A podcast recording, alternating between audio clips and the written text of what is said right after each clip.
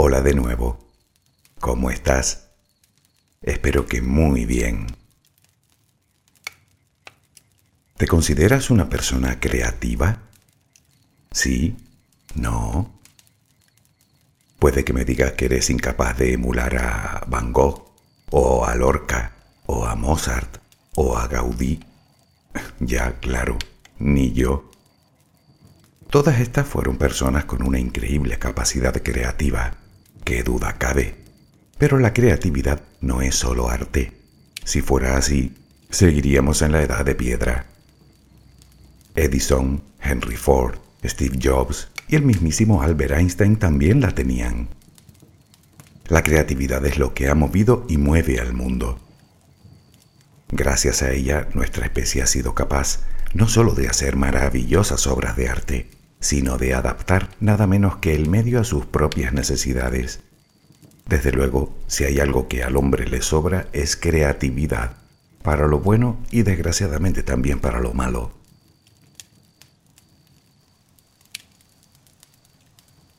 La palabra creatividad proviene del verbo latino creare, que significa eso mismo, crear o engendrar y obviamente se relaciona directamente con el acto de producir algo nuevo. Si nos ceñimos al diccionario, creatividad es la capacidad o la facultad de crear. Suena un poco a don divino, a que sí.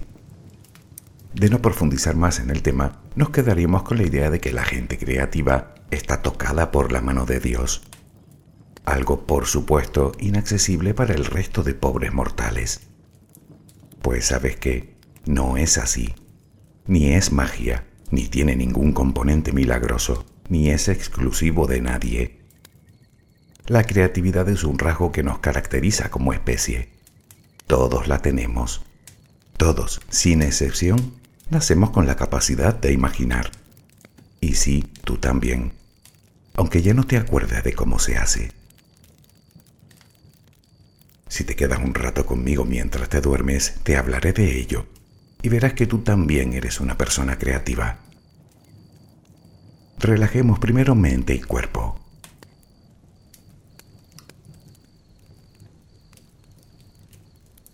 Adquiere la posición que prefieras para dormir. Lo importante es que estés cómoda o cómodo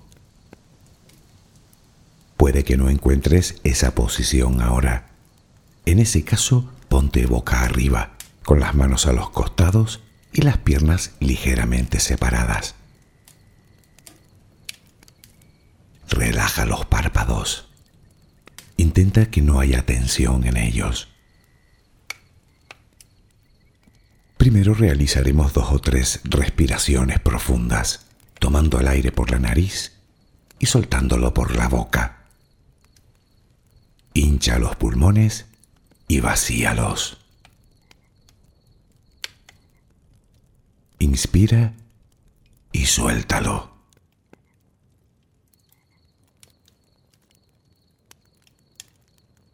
Ahora haremos una inspiración por la nariz, mantendremos el aire un par de segundos, durante los cuales mostraremos gratitud por lo que somos, por lo que tenemos por lo que el universo nos ha dado y por lo que nos ha de dar.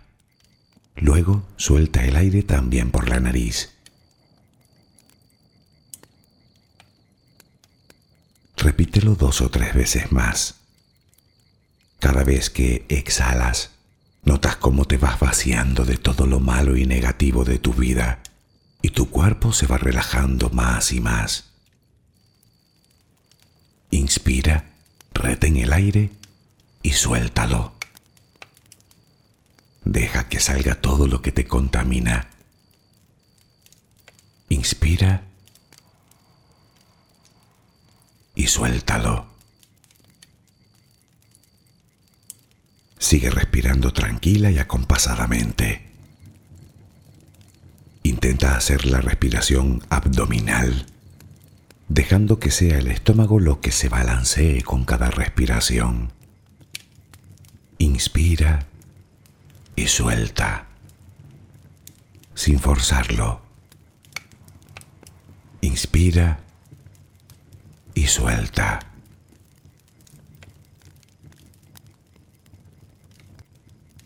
Ahora piensa en tus pies, apoyados sobre la cama. Notas cómo se van relajando cada vez más. El pie derecho,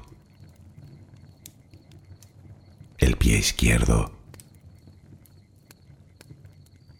Ambos quedan totalmente relajados. Centra tu atención en las piernas, desde los tobillos hasta los muslos. Siente como todos los músculos se van relajando.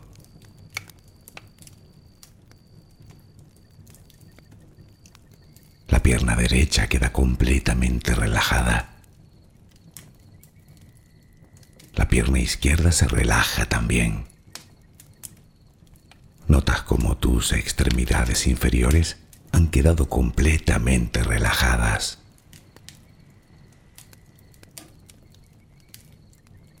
Toma conciencia de tu cadera. Nota cómo se va relajando también. Se relajan los glúteos. Notas el peso de toda la zona.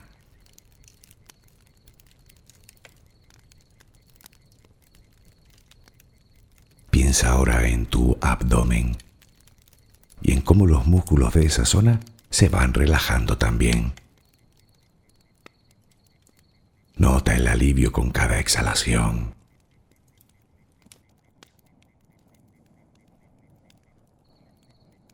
Piensa ahora en tu pecho.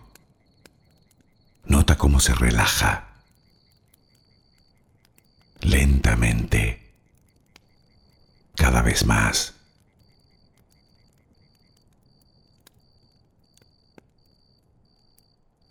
Centra tu pensamiento ahora en tu espalda y en todos los músculos que la cubren, desde la cadera hasta el cuello. Sientes como poco a poco se van relajando.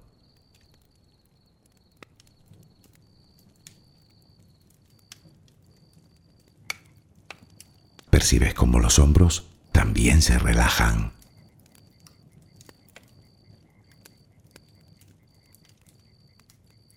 Brazo y antebrazo derecho, tu mano derecha, los dedos de esa mano. Nota el peso en su conjunto.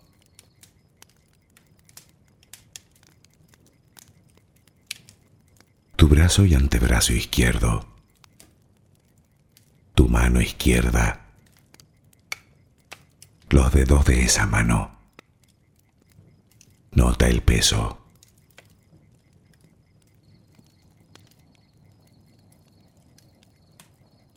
Dirige ahora tu atención al cuello.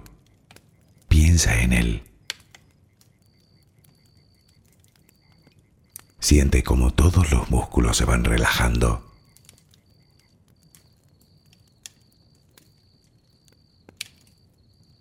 Tu mandíbula. Tus mejillas, tus párpados, tu frente. Se van relajando más y más todas las partes de tu cara y tu cabeza.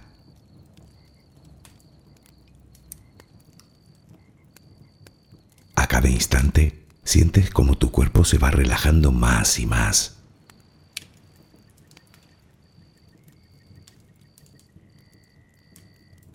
Ahora vuelve a tu respiración. Respiras de forma relajada. Notas el vaivén del estómago. Cada vez que exhalas, te notas más relajada o relajado.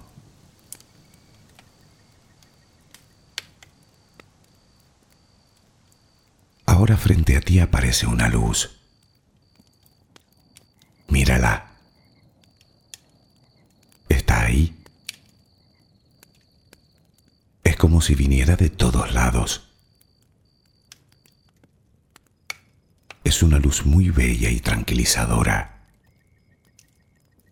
Ella quiere llegar hasta ti y tú la dejas porque sabes que esa luz es amor.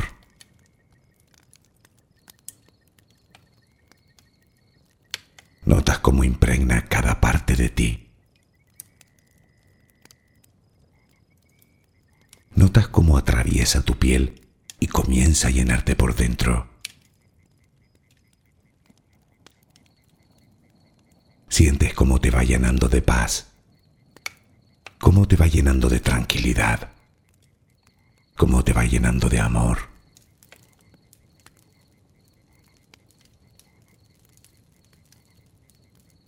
Poco a poco va desapareciendo de ti todo rastro de preocupación. Poco a poco, cada rincón oscuro de tu cuerpo se va llenando de esa suave luz. Sientes cómo te va purificando por dentro y por fuera.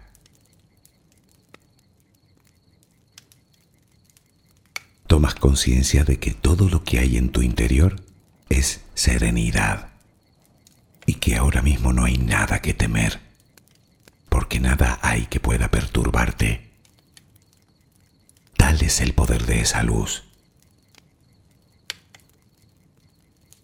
La energía más poderosa del universo entra y sale de ti, te inunda, te protege, te enriquece, te purifica. Intenta permanecer en esa sensación de paz, en ese baño de luz. Solo respira serenamente.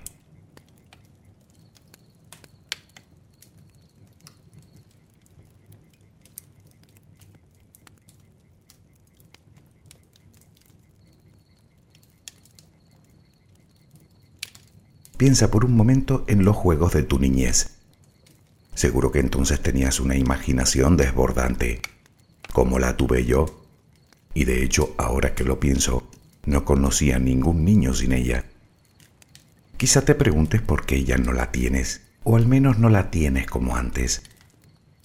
Te adelanto la respuesta, porque has dejado de pensar de forma creativa, es decir, has dejado de pensar como lo hacen los niños.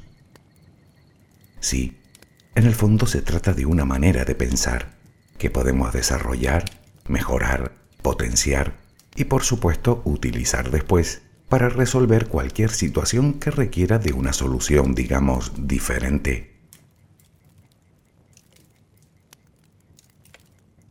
La creatividad hoy en día es un término que cada vez adquiere mayor importancia en todos los ámbitos, en el laboral, en el familiar, en el escolar, incluso en las propias relaciones.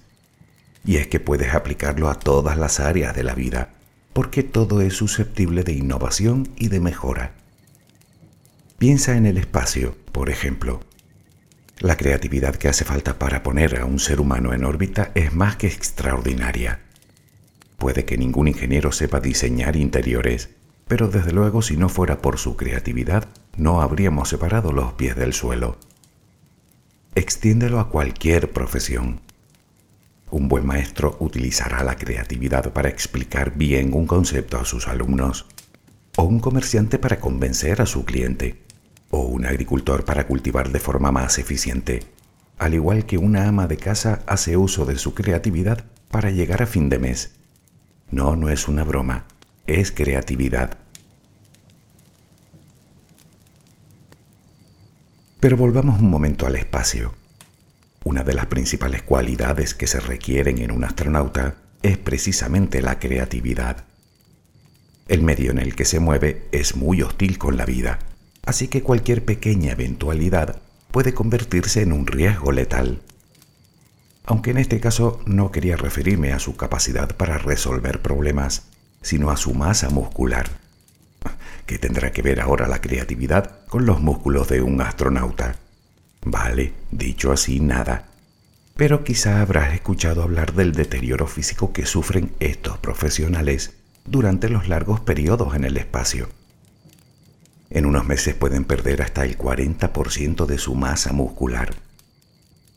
Un astronauta de 40 años sube a la estación espacial con los músculos de un hombre de 40 años, naturalmente, pero un año después regresa con los músculos de un hombre de 80.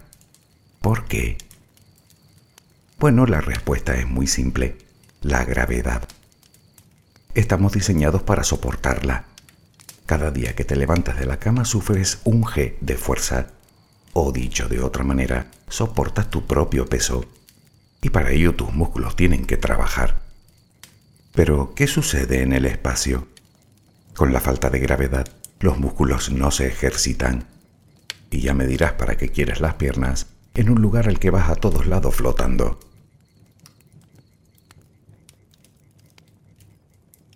Supongo que ya sabes por dónde voy. La naturaleza es sumamente eficiente. Lo que no se necesita se pierde.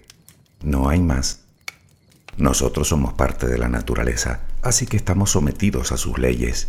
Lo que no se ejercita se atrofia pura adaptación.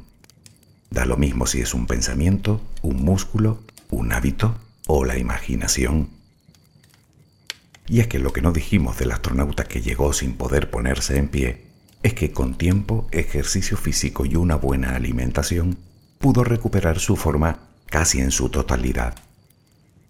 La creatividad es una habilidad que se restaura, se entrena y que además podemos convertir en hábito, es decir, que podemos acostumbrarnos a pensar de forma creativa.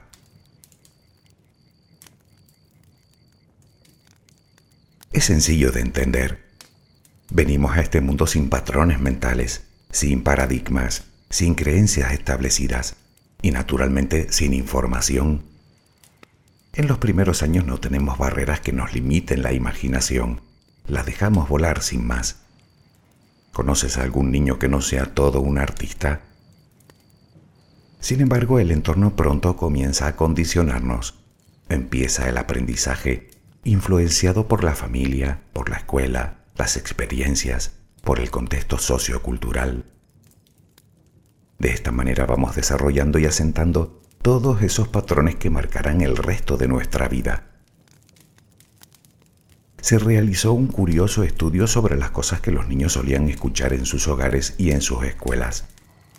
Resulta que en la escuela por cada frase positiva recibían del orden de 18 negativas y limitantes. En el hogar la proporción bajaba de 12 a 1, pero aún así seguía siendo abrumadora. Eso no se toca, eso no se dice, eso no se hace, eso no se puede, eso es peligroso, no te muevas, no hables, porque lo digo yo. Vaya argumento más pobre, por cierto. Reflexiona un momento en ello. Está claro que debemos corregir o poner límites a los niños, pero si paralelamente no se estimula su creatividad, su imaginación, simplemente se les apagará.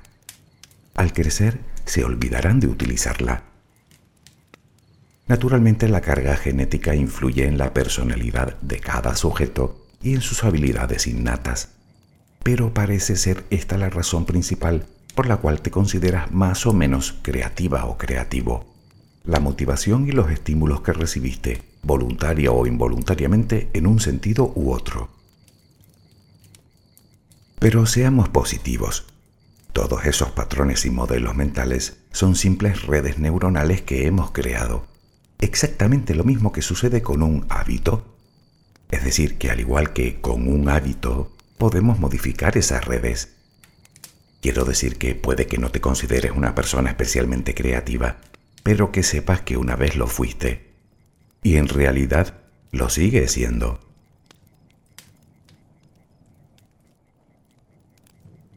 La pregunta es, ¿cómo funciona la creatividad?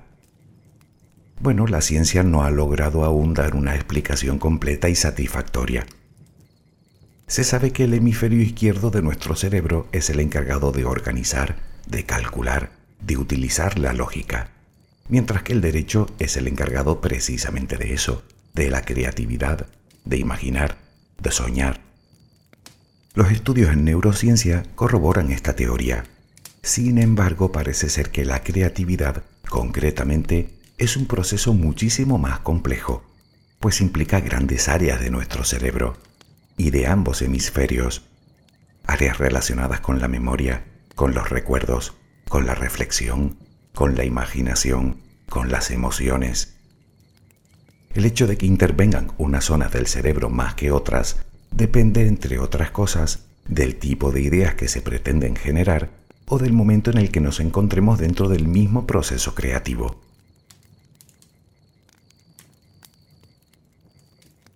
Puede que no sepamos muy bien cómo funciona desde el punto de vista fisiológico, pero sí parece que empezamos a entenderla desde la óptica de la psicología. ¿Sabías que se consideran cinco tipos diferentes de creatividad? La primera es la llamada creatividad mimética. Consiste en copiar, en imitar. Por eso se considera la más básica y la menos elaborada. Sin embargo, es muy importante en el aprendizaje. En segundo lugar tenemos la creatividad analógica. Se trata de buscar analogías entre seres, objetos, imágenes, ideas diferentes, buscar cualidades que los conecten. El ejemplo que te puse del astronauta es una analogía. En tercer lugar nos encontramos con la creatividad bisociativa. Se puede explicar como la conexión de dos ideas para llegar a una completamente diferente, generando un concepto innovador. Un martillo. Bueno, luego te lo explico. La cuarta creatividad es la narrativa. Es la capacidad de crear una historia de forma coherente, integrando personajes, situaciones, lugares, cronología, la que necesita, por ejemplo, un novelista o un cómico. Por último, nos encontramos con la llamada creatividad intuitiva. Se considera la más compleja porque requiere de un alto nivel de abstracción. Se trata de crear una idea sin un patrón preconcebido. Es por cierto una creatividad que requiere una gran dosis de introspección. Por eso se fomenta muy bien con prácticas como el yoga y la meditación. Lo siento, otra vez sale a colación. Sí, está comprobado, la meditación también favorece la creatividad.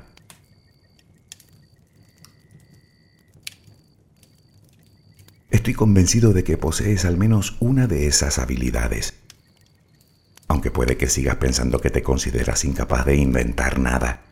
Ya, las personas que se consideran poco creativas suelen pensarlo, pero se debe a la propia definición de la palabra creatividad. Nadie crea nada de la nada.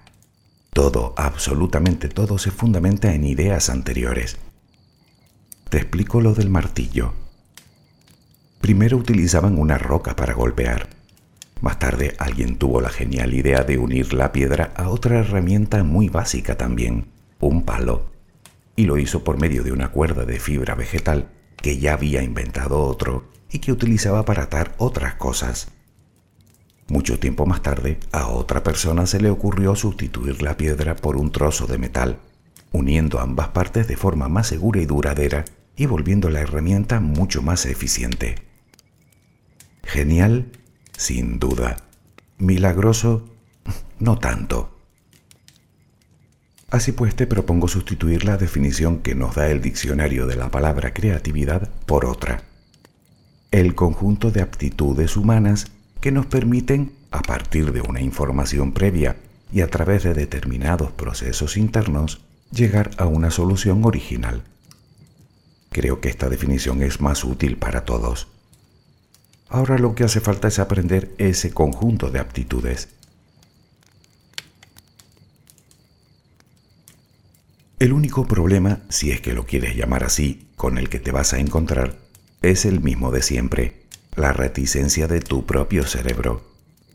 Ya sabes que no le gusta mucho trabajar.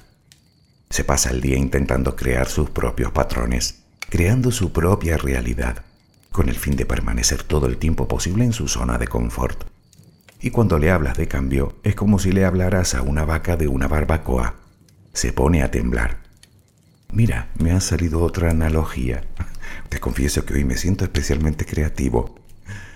Pero bueno, sigamos. ¿Qué sucede si comenzamos a utilizar técnicas que estimulen nuestra imaginación y nuestra creatividad de forma consciente? Pues sucedería exactamente lo que estamos buscando que no es otra cosa que crear el hábito de pensar de forma creativa.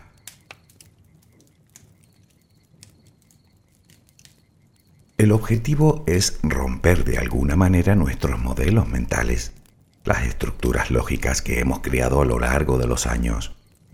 Para ello puedes empezar por hacer sencillos ejercicios, como cambiar la ruta que sigues cada día de camino al trabajo, al centro de estudios o el de vuelta a casa. Cambiar tu sitio en la mesa a la hora de comer. Cambiar el orden de tu mesa de trabajo. Recuerda que la monotonía no es precisamente amiga de la creatividad.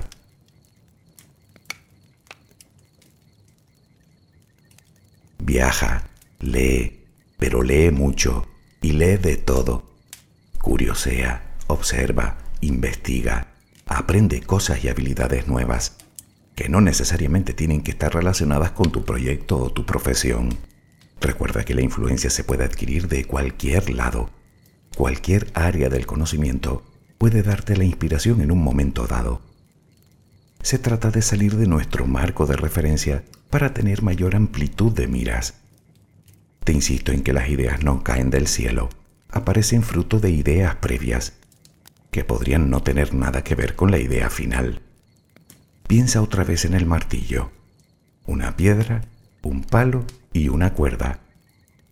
Quiero decir que tanto si estás ahora mismo buscando solución a algo como si solo quieres desarrollar tu creatividad, entre más ideas tengas en la cabeza, mejor porque así tendrás más posibilidades de realizar una mayor cantidad de conexiones creativas.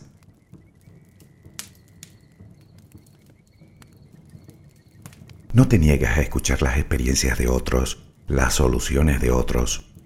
A veces ya hay alguien que ha tenido la idea antes que tú, y tal vez solo tengas que perfeccionarla o adaptarla. Eso también es creatividad. Es como cualquier director de cine antes de hacer su primera película, te aseguro que habrá visto miles de ellas y de todo tipo. ¿Se podría decir que copia? Bueno, hasta cierto punto sí. Hasta los más innovadores lo hacen. Sin embargo, la suma de todas las películas que vio, más las incontables influencias recibidas durante toda su vida, le permiten ofrecernos una obra de arte completamente nueva y original.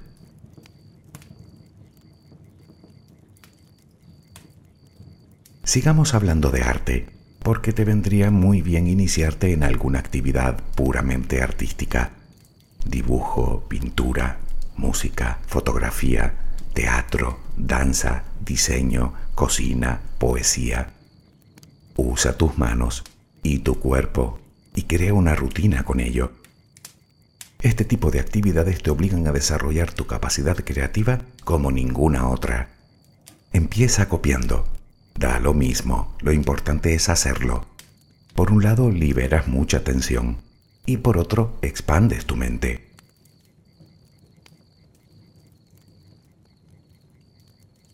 Si estás buscando solución para algo concreto, un método fantástico para generar ideas es el llamado precisamente lluvia de ideas. Ya sabes, apuntar todo lo que se te ocurra, tanto lo obvio como lo estrafalario y da igual el tipo de solución que busques. Es un sistema muy eficiente ante prácticamente cualquier situación. Puedes hacerlo en solitario o con más personas. En ese caso, procura que sea en grupos pequeños. Se ha demostrado que los grupos grandes son mucho menos eficientes. Y ya que tocamos el tema, procura rodearte de gente competente, si puedes, de gente con más talento que tú en cualquier caso, haz un intento de alejarte de los convencionalismos, de las tendencias, de las modas. Al fin y al cabo no son más que formas de hacernos pensar a todos por igual.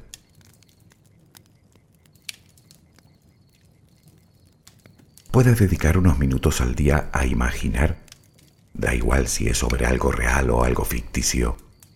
Permítete el lujo de soñar, aunque no hagas nada más ¿Sabías que en algunas empresas punteras a nivel mundial, en la gestión de recursos humanos, se les permite a sus empleados durante su jornada cierto tiempo solo para pensar, el llamado thinking time?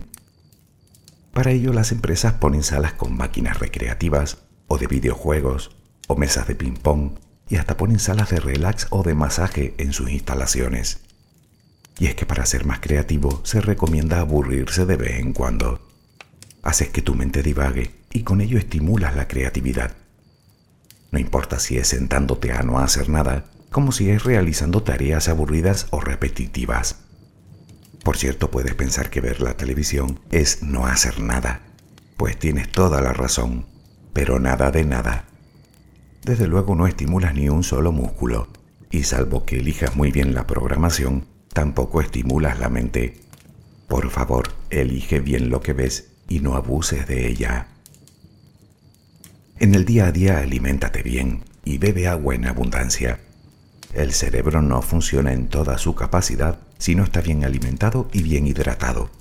Por cierto, igual de importante es el descanso. Y ni te imaginas lo que el ejercicio físico puede estimular tu creatividad.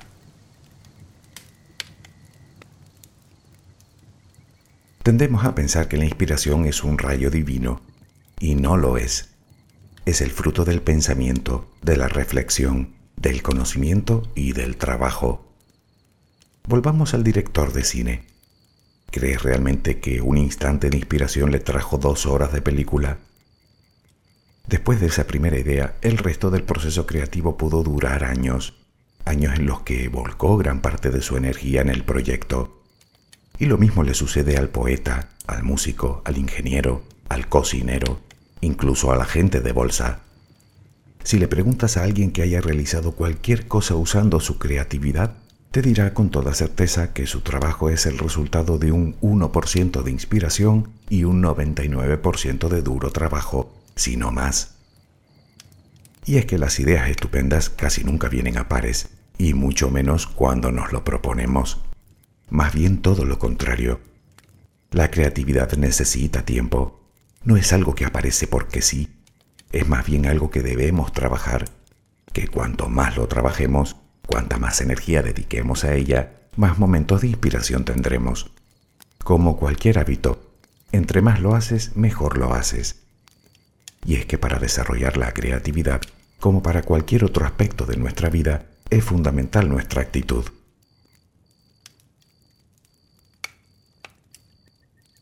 Para hablarte de la actitud creativa, me gustaría utilizar la imaginación y hacer referencia a unos simpáticos personajes las musas.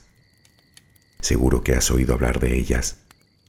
Siempre se ha dicho que son seres que aparecen, nos brindan una inspiración y se van, dejándonos sin saber cuándo volverán a visitarnos.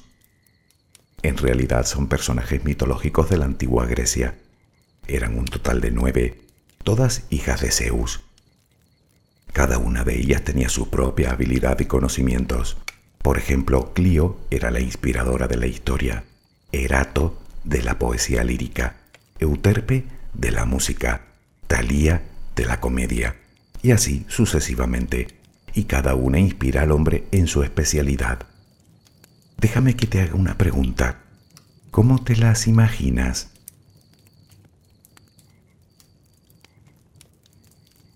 Si te soy sincero, no es que piense demasiado en cómo son físicamente, o si visten de azul celeste o de verde botella pero sí me gusta imaginar que existen.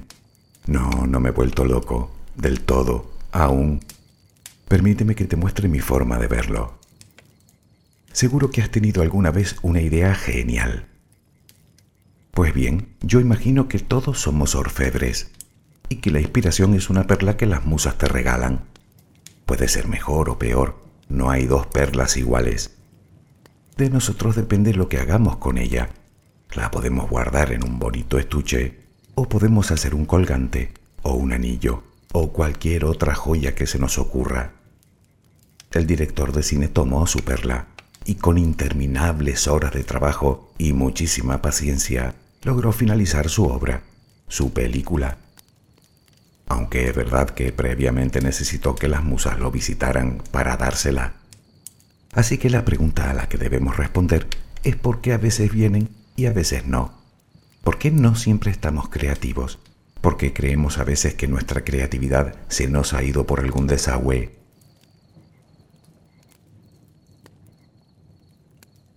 Damos por sentado que las musas son seres caprichosos, que vienen y van a su antojo. Y puede que sea verdad.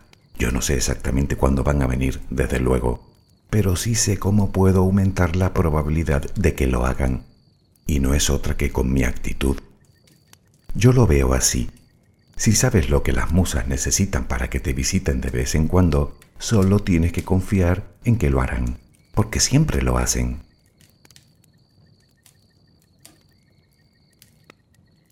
He comprobado que las musas no se dejan ver ni por equivocación cuando estoy excesivamente cansado, o estresado, o ansioso, o cuando ando muy disperso, con la cabeza llena de preocupaciones de pensamientos que parecen estar luchando por ver cuál de ellos se escucha con más fuerza. Por el contrario, cuando estoy sereno, centrado, relajado, cuando me doy mis paseos, cuando me siento a meditar, pero sobre todo cuando estoy concentrado, trabajando, dirigiendo conscientemente mi energía a lo que hago, es como si estuviera construyendo el escenario perfecto para que me sorprendan en cualquier momento.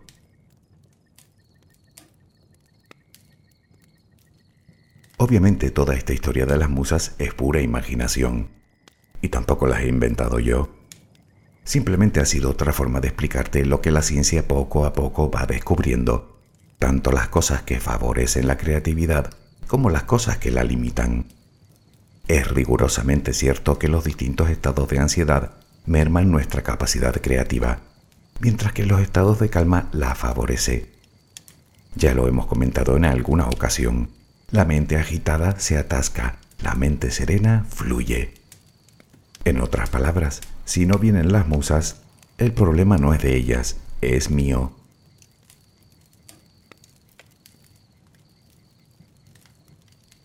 Todo esto está muy bien. Sabemos cómo potenciar nuestra creatividad, sabemos cómo desarrollarla y conocemos también lo que la dificulta, pero seguimos sin saber cómo pensar de forma creativa. Bueno, miremos a las mentes que sí lo hacen. Por norma general son personas soñadoras, arriesgadas, valientes, transgresoras, adoran la improvisación y suelen huir de los convencionalismos. No dista mucho de un niño cuando se dispone a inventar un juego nuevo.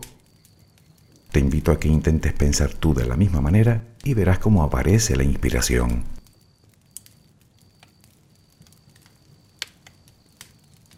Pero no te equivoques, no es solo eso. Te pongo el ejemplo de este mismo audio, sin ir más lejos. El título se iluminó en mi cabeza mientras mantenía una conversación telefónica, de algo que tiene más bien poco que ver. Esa misma tarde me puse manos a la obra. En un par de horas escribí la mitad del texto. Estaba inspirado. Al día siguiente borré el 70% de lo que había escrito y el otro 30% lo cambié de arriba abajo. Vamos que lo único que quedó igual al día anterior fue el hola de nuevo.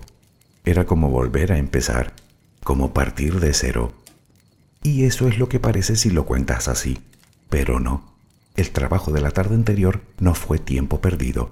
De hecho, esas horas fueron de suma importancia para poder obtener el resultado final puede parecer un poco descorazonador, pero en eso consiste el proceso creativo, en trabajar, en experimentar, en dirigir la energía conscientemente hacia ello, pero sobre todo en insistir. Si alguna vez has oído decir que los errores son valiosas lecciones que aprender, en la creatividad se halla su máximo exponente.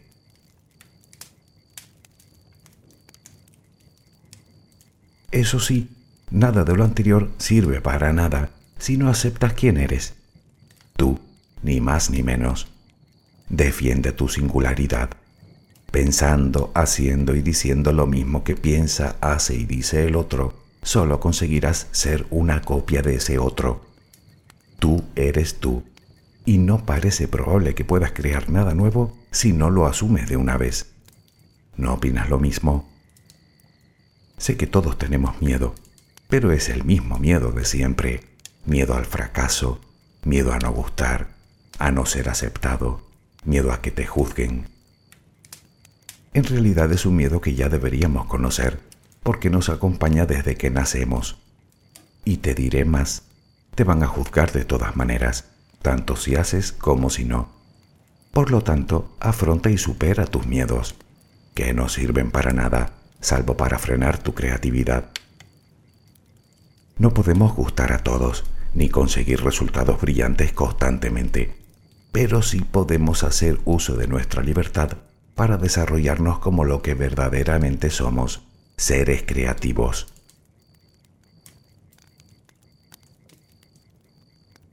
Todo esto es la creatividad, y como ves, no tiene nada de mágico.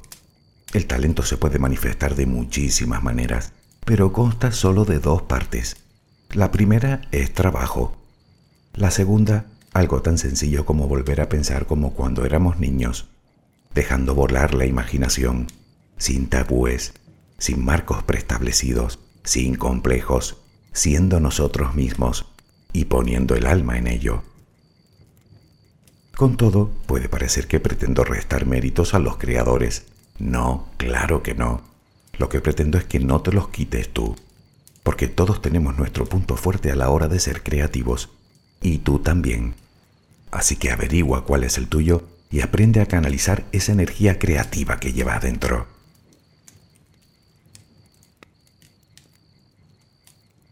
Tal vez prefieres considerarlo como un don divino, pues más a mi favor. Sabrás que los dones se nos conceden con un fin, ¿verdad? El de compartirlos, no el de esconderlos. Ya, que tú sigues sin tener de eso, pues déjame que te corrija. Sí que tienes. Tu don es tu singularidad. Es precisamente lo que te hace diferente a los demás. Reflexiona. Las cosas diferentes salen de personas que se atreven a pensar diferente. Y se atreven a pensar diferente porque aceptan que lo son. ¿Acaso no eres diferente tú también? Estoy seguro que tienes en tu cabeza más de una perla que las musas te han regalado generosamente. Dime, ¿vas a dejarlas guardadas en la caja o vas a fabricar algo con ellas? Espero que mañana tengas una maravillosa jornada. Que descanses. Buenas noches.